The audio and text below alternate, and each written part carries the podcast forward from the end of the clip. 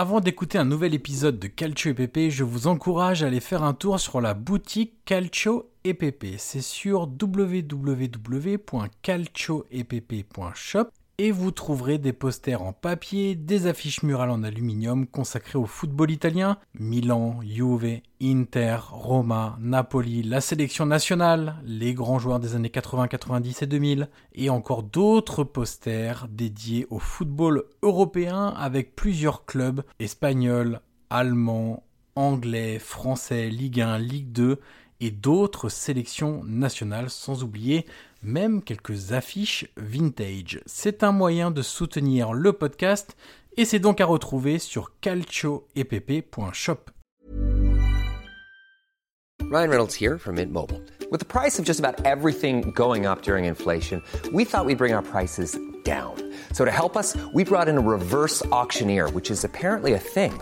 Mint Mobile unlimited premium wireless. Have to get 30, 30, bit to get 30, bit to get 20, 20, 20, bit to get 20, 20, bit to get 15, 15, 15, 15 just 15 bucks a month. So, Give it a try at mintmobile.com/switch. slash $45 upfront for three months plus taxes and fees. Promo rate for new customers for limited time. Unlimited more than 40 gigabytes per month. Slows. Full terms at mintmobile.com.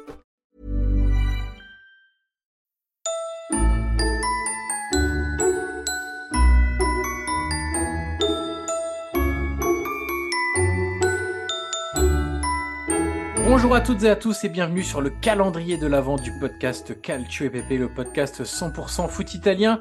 Nous sommes aujourd'hui le 16 décembre et derrière la case numéro 16 du calendrier de l'avant, il y a l'événement le plus fort ou le plus fou vécu dans un stade italien. Guillaume, de mon côté, c'est le dernier match de Francesco Totti à la Roma, un moment clairement historique. Bon, inutile de préciser stade plein, hein. C'est- quand même la base pour un événement aussi important. En plus, c'était un, c'était un match à enjeu, euh, puisque Exactement, la. Roma devait vaincre le Genoa pour se qualifier directement en, en Ligue des Champions, devant le Napoli, puisqu'à l'époque, il n'y avait pas encore quatre clubs hein, italiens qualifiés directement en Ligue des Champions, c'était 2 plus 1. Le troisième faisait un tour préliminaire. Euh, avec en plus, pour rajouter à toute l'émotion qui était déjà concentrée dans le dernier match de, de Totti euh, avec le maillot de, de la Roma, bah, le scénario de dingue de ce match avec un, but euh, libérateur de, de Perotti dans les arrêts de jeu euh, sur une déviation de, je me demande si c'est pas Dzeko, j'en suis pas certain, mais je crois que c'est Dzeko. Euh, et en fait, au-delà même de ce simple match, dès les jours précédents, j'étais à Rome euh, deux, trois jours avant et j'y suis resté deux ou trois jours après. On sentait clairement un mélange de d'excitation parce que tu allais vivre un moment historique, de tension pour le résultat du club et aussi un peu de, tu sais, de peur du vide. En Ouais, te disant, euh, en fait, les gens, il y a des gens qui se projetaient déjà dans l'après. Et dans l'après, qu'est-ce qui va nous rester comme symbole dans cette équipe-là? Alors, il y avait encore Daniel Del Rossi, évidemment, mais euh, Totti avait une, une présence clairement rassurante euh, pour de nombreux supporters.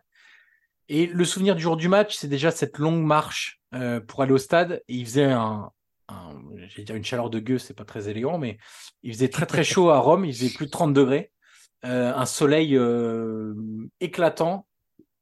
Et beaucoup de gens avaient choisi d'y aller en marchant. Beaucoup moins de monde dans les transports, visiblement. Toujours évidemment les, les scouts, hein, ça, ça, ça bouge pas, mais beaucoup de, de gens en marchant. Moi, j'étais allé, j'étais parti euh, pas loin du, tu sais, du Castel Sant'Angelo, Bien sûr, ouais. donc pas loin de, de, de bah, sur les rives du Tibre en fait. Et euh, il y avait une bonne heure de marche, quasiment une heure de marche pour aller jusqu'à l'Olympico. Et plus tu approchais du stade, plus tu voyais la convergence de tous les maillots numéro 10. Euh, c'était assez dingue. Ça faisait vraiment comme dans un film, en fait, où euh, tu as tout de toutes les rues adjacentes qui arrivaient dans les rues principales avec beaucoup de, maillots numéro 10. Et tu entrais une fois à l'Olympico. euh, J'avais dû entrer, je pense, deux heures avant. Euh, le stade était déjà bien rempli. Et l'ambiance, elle était indescriptible ce jour-là, tout simplement. Il y avait évidemment le tifo géant à l'entrée des équipes, dédié évidemment à, à Totti. Quand il s'est échauffé aussi, la clameur, quand il entre en jeu également. Et alors, toute la cérémonie de fin Ouais. avec le discours. Alors déjà, quand il entre à nouveau euh, dans le stade, Euh, avec la musique, évidemment, ils ont bien fait les choses. Une musique pour nous faire chialer, évidemment, tous. Euh, des musiques émotives, s'il en fallait, à, à l'appel. Et ensuite, le fameux discours d'une quinzaine de minutes. Et puis, le, le, le, le tour du stade, euh, évidemment, avec cette image devant la Curva Sud. voilà, c'était un, un moment magique. Je dis souvent que ce sera difficile de revivre un moment aussi aussi puissant ah oui. euh, que celui-là. Mais voilà, pour moi, c'est le dernier match de, de Francesco Mais un, Totti. un moment, un moment aussi puissant en général dans le football italien, hein, parce que l'adieu de Totti pour moi dépasse tous les autres, pas tant par rapport à la grandeur du joueur, et par rapport à ce qu'il représentait aussi, et par rapport aux autres clubs, que ce soit les et voilà les Del Piero et autres. Mais Totti, moi, Johan, à titre personnel, moi je me rappelle parce que pour un impératif personnel et professionnel, j'étais dans le train et je me souviens que j'ai vraiment pleuré, mais comme une madeleine. C'était quelque chose qui, qui dépassait. Les gens dans le train me regardaient, ils disaient bah ta copine a dû quitter, d'avoir un chagrin d'amour. Et non, j'avais Totti et je voyais, tu sais, Johan, euh, tous les toutes les personnes de la Curva les tatoués, les étaient en larmes aussi. Et ça, c'est une des images aussi de cette soirée-là.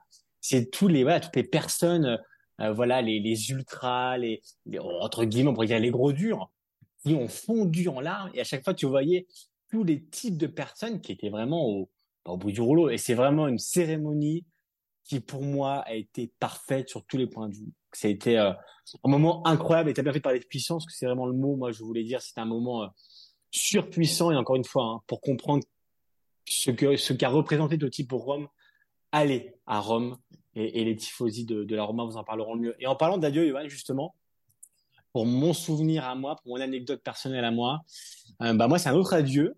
Euh, c'est l'adieu de Paolo Maldini. Donc on est quand même Et sur ouais. deux, deux, deux historiques hein, du football italien. Donc euh, donc voilà, on était le 24 mai 2009.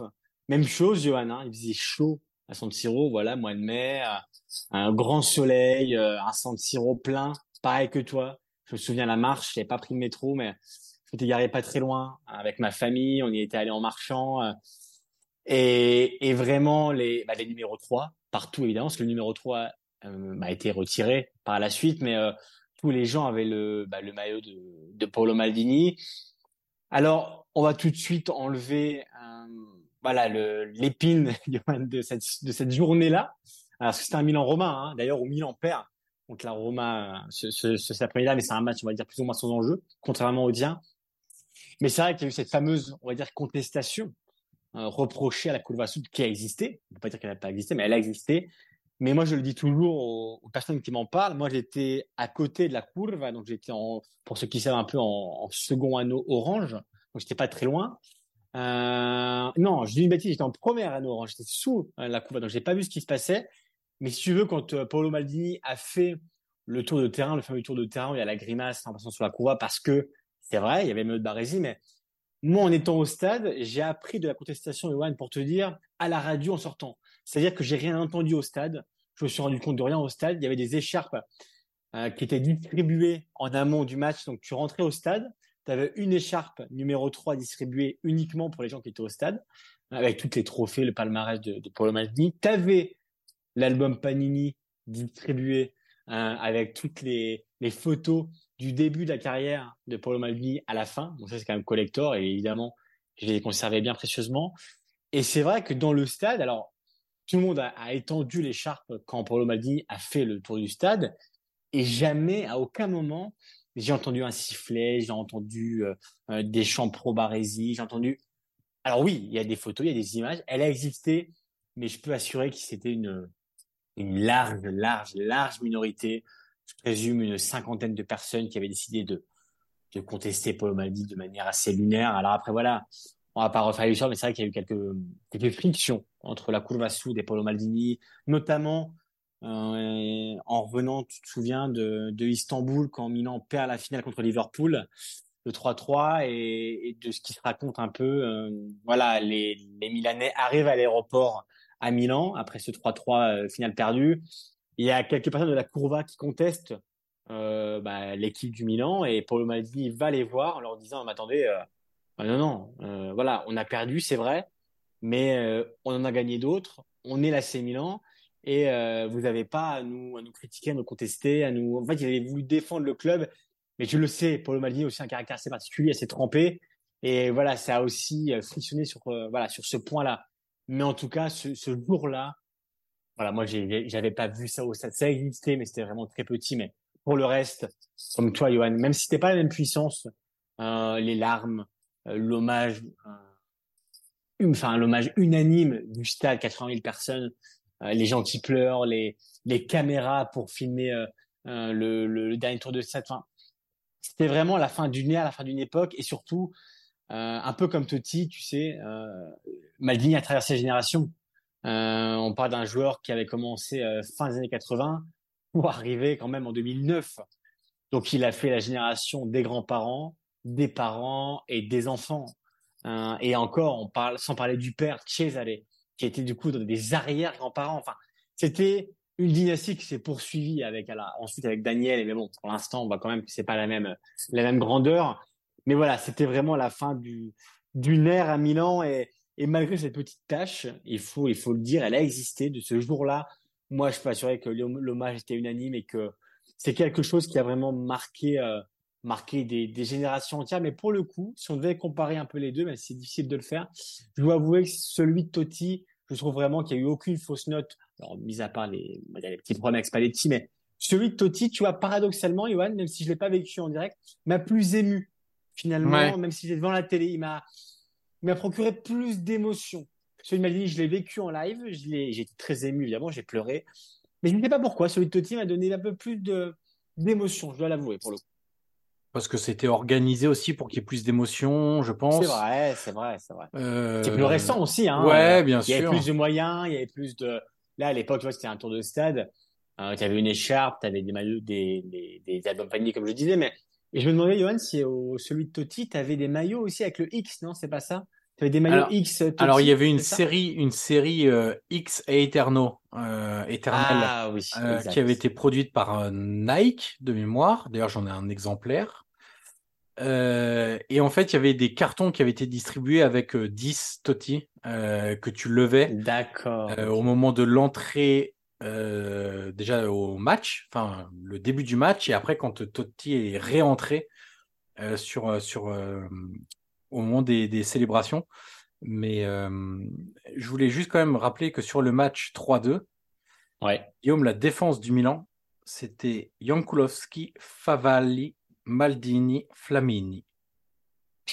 Ce qui explique peut-être aussi en partie le fait d'avoir pris trois buts. Ah, ça euh, explique notamment cette euh, défaite. Et, je, crois, que Rizeux avait marqué sur penalty. Rizeux marque, ah Jérémy Menez marque et Totti marque comme un, comme un symbole sur, euh, sur ce match-là. Et je me souviens d'ailleurs, un truc qui m'avait beaucoup marqué à l'époque, c'est la longue accolade entre Maldini et Totti ce jour-là, lors de l'échange des fanions. Et, ah, mais oui, c'est match. Exactement. Et d'ailleurs, si je me trompe pas, hein, mais il me semble pas, de, parce que moi j'avais euh, 2009, j'avais, je suis de 91, j'avais 18 ans.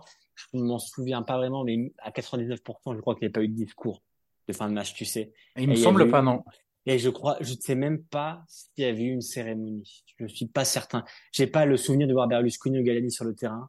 Euh, non, non, en fait, tu vois, il n'y avait pas du tout la même, euh, le même processus mmh. qu'il y a eu pour Totti, donc il y avait forcément moins d'émotions, même dans le, il y a eu beaucoup d'émotions dans l'avant-match, notamment l'échauffement. Je me souviens que j'avais filmé en entier. Dans le match, dans l'après-match sur le terrain. Mais c'est vrai que c'est vite coupé, je crois, après. Voilà pour ce 16e jour du calendrier de l'avant Calcio et PP. On se retrouve demain pour ouvrir une nouvelle case. Ciao, ciao.